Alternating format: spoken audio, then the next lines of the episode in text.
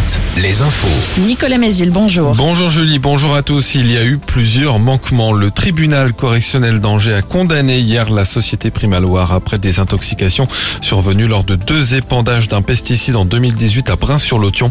Le premier avait incommodé des élèves d'un lycée tout proche, le second près de 70 personnes, principalement des ouvriers agricoles des entreprises voisines de la société Primaloire qui écope de 50 000 euros d'amende, l'un de ses salariés de 10 000 euros avec sursis.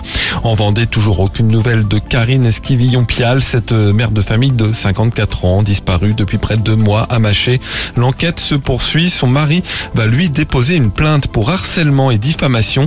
Il affirme à Ouest France que lui, sa fille et plusieurs de ses amis sont la cible d'insultes et de menaces, alors que sur un groupe Facebook créé récemment, des thèses incriminants sont formulées par des internautes. On en sait plus sur le conducteur mis en cause dans l'accident qui a coûté la vie à trois policiers dans le Nord avant-hier. L'homme de 23 ans décédé lui aussi dans l'accident avait consommé du cannabis et roulé avec plus de 2 grammes d'alcool par litre de sang. Une infirmière et une secrétaire médicale violemment agressées à l'arme blanche hier au sein même du CHU de Reims. Le ministre de la Santé, François Braun, annonce à l'instant sur Twitter que l'infirmière de 38 ans est décédée.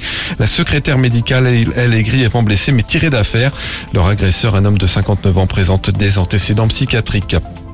Un nouvel épisode dans le feuilleton de la liquidation du groupe immobilier Carré Neuf. La fédération du bâtiment du Maine-et-Loire a porté plainte.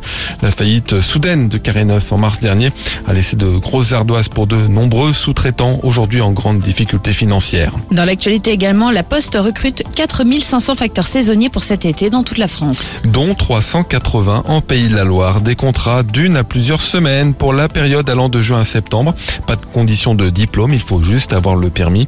Les candidatures sont à déposer sur le site laposterecrute.fr.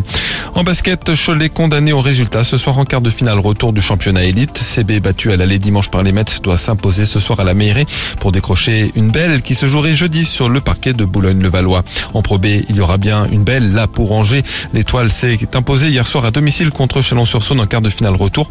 Prochain rendez-vous jeudi en Bourgogne pour tenter de décrocher un ticket en demi-finale. La météo, la journée commence avec pas mal de grisailles matinales, surtout en Anjou, mais les nuages devraient laisser passer des éclaircies au fil des heures avec un peu de vent de nord-est, les maxi 21 à 23 degrés. Alouette vous invite à Planète Sauvage, le plus grand safari park de France. Appelez tout de suite le 0820 90 9000.